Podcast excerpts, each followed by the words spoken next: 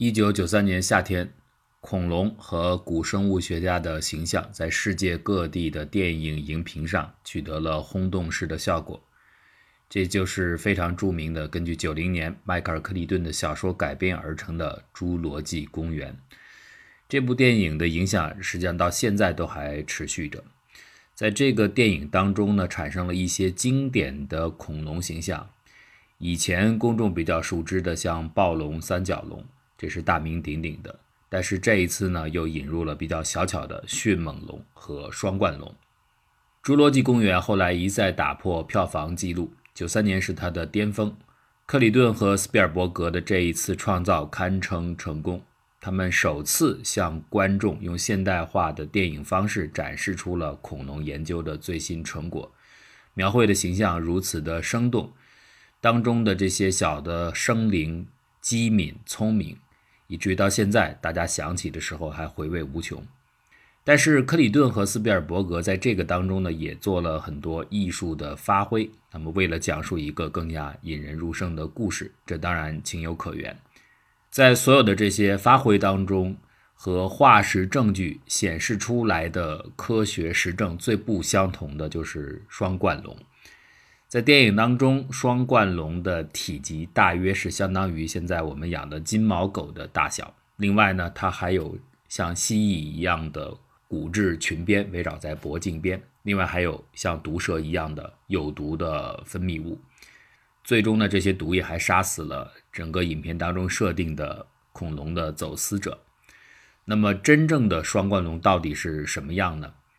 呃，应该这样来讲，当这个动物。第一次在九三年走入流行文化的时候，科学家对它还没有像今天这样的了解的程度。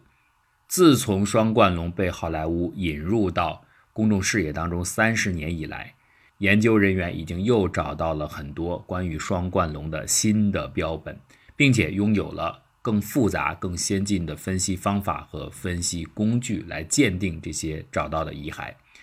结果是我们现在。可以非常详细的重建双冠龙的所有的情况，从它的外观到行为，从它的进化模式到它居住的地点。我们当前的研究结果表明，真正的双冠龙和当时大屏幕上的双冠龙几乎没有相似之处。这些研究呢，为我们提供出侏罗纪早期时恐龙生活的很细致的肖像画面。双冠龙，按照我们今天的所知，是一个双足类食肉恐龙，长度超过六米。它之所以叫双冠龙，就是因为它头顶上长着非常独特的两个平行的像机关一样的骨质的隆起。双冠龙，它正式的名称在希腊语里边就是拥有两条平行冠的爬行动物的意思。在一九五四年，双冠龙第一次正式的进入科学文献。当时它有一个跟现在不一样的名字，叫做 Megalosaurus wesley。这是当时 UC Berkeley 的古生物学家塞缪尔·威尔斯在他的论文当中首先引入的这个名称。他之所以这样命名呢，是因为他利用了杰西·威廉姆斯发现的关于双冠龙最早的两个骨骼标本。当时最早发现的这两个标本呢是没有头颅的，只是有一些碎片。所以后来电影当中最典型的脑袋部分的双冠特征，其实在最早的样本里边是体现不出来的。威尔斯也不是神人，他也不知道，所以他只是根据剩余的部分认为它有可能属于巨龙纲，可能是这里边的一个新的分支，就这样来定名了。这就是最开始双冠龙进入科学体系。到了1964年，威尔斯找到了另外一个双冠龙的标本，这个标本里边就有颅骨。啊，颅骨上面带有清晰的平行双冠，所以威尔斯就知道这跟前面他所认为的一开始的 Megalosaurus 是不一样的，就开辟了一个新的属，命名为 Dilophosaurus，就是双冠龙。后来拍摄《侏罗纪公园》的时候，选择了双冠龙作为其中重要的一个主角形象。那么双冠龙呢，当时的标本并不完整，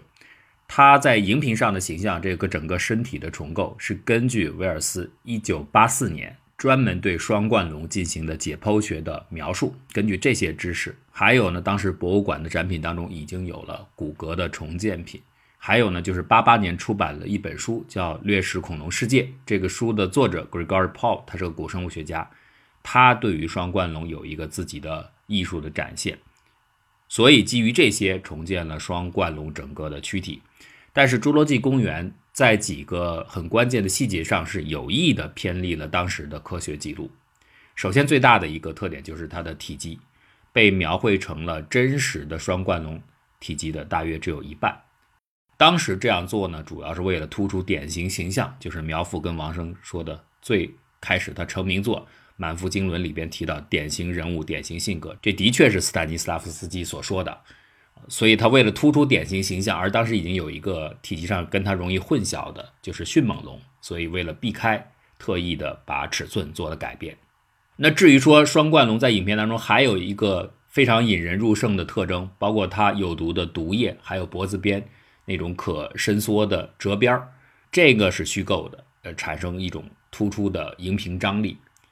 但是呢，所有的这些增加的元素并不是凭空的、没有理据加入的，它是在真实的动物世界当中，其实已经存在这些元素，就拿过来加到双冠龙的身上，所以呢，还是让人看起来比较自然。为什么这么加呢？就是关键呢，当时威尔斯最早，呃，研究双冠龙的时候，他发现它的口鼻部最深处的末端内里的牙齿这个骨壳的连接是比较弱的。当时他认为这个特征代表的双冠龙有可能是食腐动物，就是所谓的清道夫。那它捕猎呢，也可能不是主要靠牙齿的咬合来捕杀动物，它主要可能是用自己的脚爪来猎杀。所以有了这样一个基本认知之后呢，在写这个剧本的时候，克里顿就做了一个联想。他说：“你这个东西既然更多的像食腐动物，他就联想联想到爬虫啊，比方像眼镜蛇，眼镜蛇可以喷出毒液。”最远可以长达两米，啊，所以这个特征就被加在双冠龙身上。另外呢，这褶皱的灵感也是来自于澳大利亚和几内亚的现在存在的蜥蜴。这蜥蜴就是带有褶皱的啊，是由骨骼和软骨来形成的一个结构，在脖子边。所有的这些毒液也好，骨质褶皱也好，这些特征在真实的双脊龙的化石记录当中并没有依据。但是侏罗纪公园在整个恐龙界被认为做的最成功的一点，做出最重大的一个改变，是和它此前人们对于恐龙印象相比，到了一九八零年代的初期，古生物学家、古动物学家已经有了一个非常重要的更新，而且达成了共识，就是现代鸟类其实是恐龙的后代。所以大家看到写剧本的时候，曾经考虑把恐龙向爬虫方向去偏转。但是到了真正拍电影的时候，制片人就抛弃了像蛇形一样扭扭曲曲啊，这种像爬虫一样激动的这样的迅猛龙的形象，而更多的听从了科学顾问的意见。呃，杰克霍纳就专门告诉他们，一定要像更多的像鸟类，这是最新的认知。所以大家看到这个电影里边跑得很快的那个很机敏的快速的动物，它的形象更多的像鸟，而不像此前更早的，比如十九世纪的学者都认为的那样，恐龙是。动作缓慢，更加像蜥蜴那样的动物形象，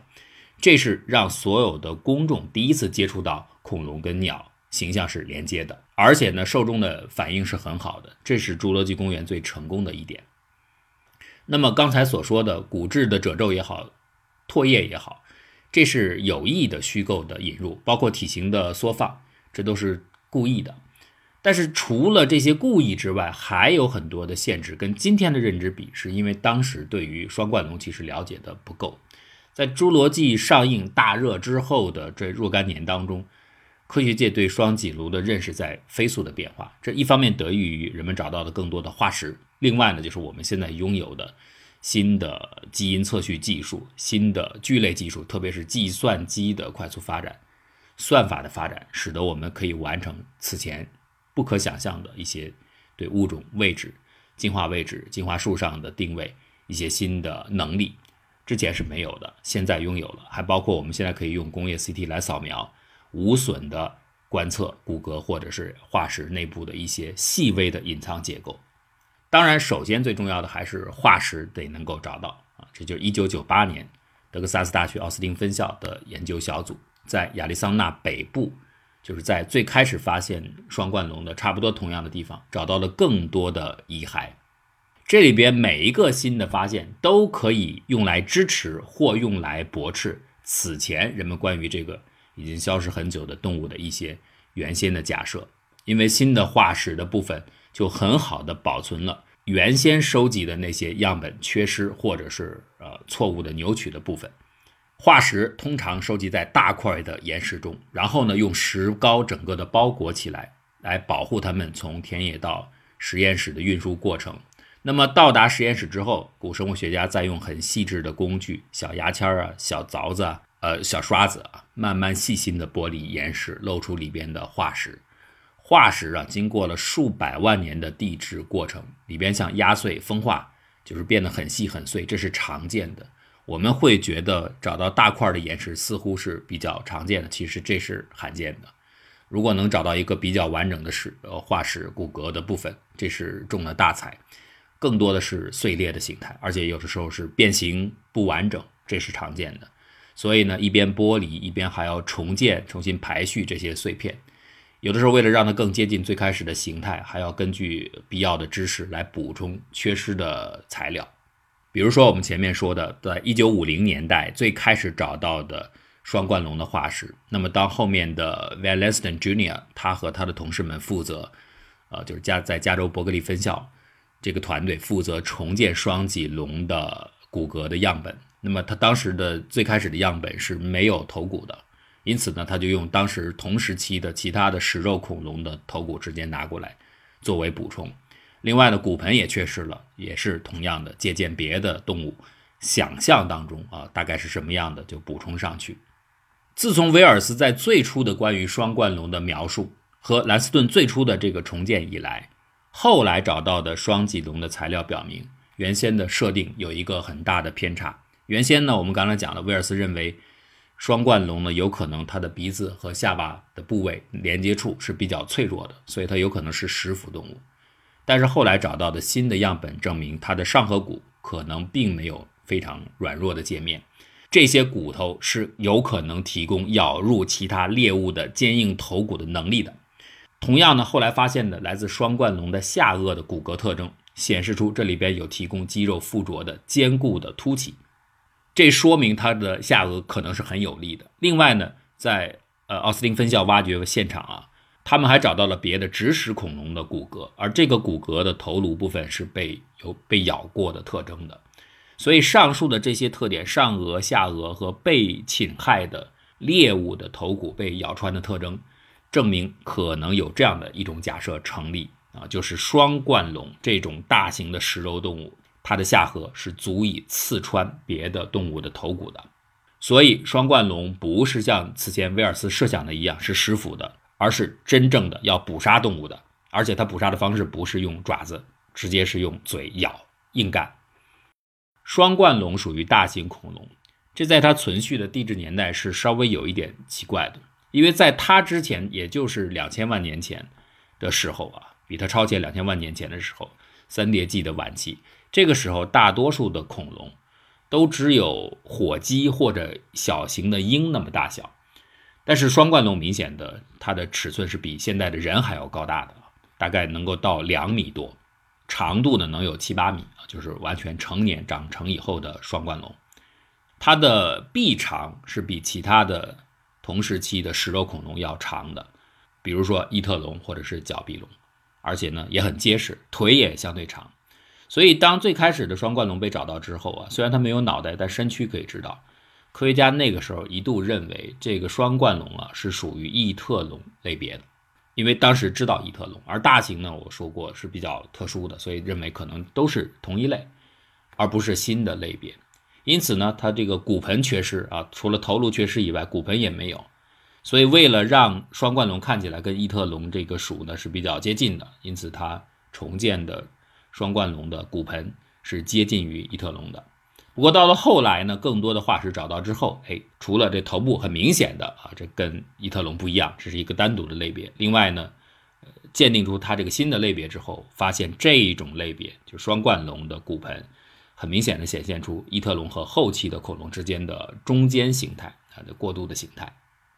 双冠龙呢，和很多早期的恐龙以及几乎现在所有的鸟类一样。它的呼吸系统有一个显著的特征，就是在它的椎骨上面长有小气囊。这个呢，一方面可以减轻骨骼的重量，增强强度，同时呢还能够提供力量。所以呢，这些气囊都是使空气能够单向流过肺部的，所以它们的整个循环系统啊，就像鸟一样是单向的。这点呢跟哺乳动物不一样，哺乳动物是双向的。所以这种类型的呼吸呢，给动物提供的氧气比双向系统要更多。双向系统是空气既流入肺也流出肺啊，单向呼吸的动物往往具有比较高的新陈代谢率，所以它们的活动能量功率是比较高的。双冠龙因此更可以被相信是快速敏捷的捕猎的动物，但从它的这个解剖特征来看呢，它的这些小气穴不仅仅是长在椎骨上，也包括它的最突出的那个头部的两个冠呢，上面也有。但是这个究竟怎么起到支撑它的作用的，这个机理不清楚，因为它那两个冠呢，一般被认为应该是角质来形成的啊。角质呢，我们知道就是形成像脚爪呀或者头发。材料一般都是由角质构成的。